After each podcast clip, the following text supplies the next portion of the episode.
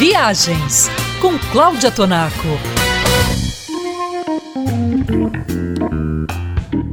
Depois de visitar Fort Lauderdale no último programa, a nossa viagem pela Flórida continua. Hoje nós vamos conhecer duas cidades que estão a 30 minutos de carro uma da outra. Você, viajante da Band News, e eu estamos quase chegando a St. Pete e Clearwater.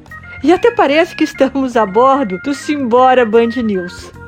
Quem viaja para conhecer St. Pete e Clearwater precisa conferir pelo menos sete atrações. A primeira delas é colocar o pé descalço sobre a areia macia e branquíssima das praias dessas duas cidades. E a razão do branco imaculado da areia é a sua composição. Pó de cristal de quartzo, o que faz a areia cintilar e influencia no brilho da água do mar, deixando-a cristalina. Aliás, Clear water, em português, significa águas claras. A segunda atração está em São Pete, o Museu Salvador Dali.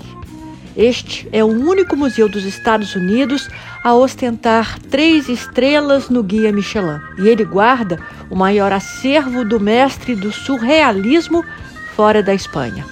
São mais de duas mil obras de arte, entre pinturas, aquarelas, desenhos, gravuras, fotografias, esculturas e outros objetos.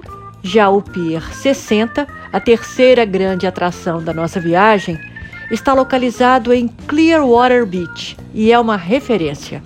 Ele atrai visitantes e moradores porque é um point de pesca, tem lojinhas de souvenir, restaurantes e muita diversão. Duas horas antes e duas horas depois do pôr do sol, o Pier 60 se transforma num local de encontro e celebração das pessoas com a natureza. É um momento de muito prazer e muita emoção. E para viajar pela Flórida, consulte o site travel3.com.br.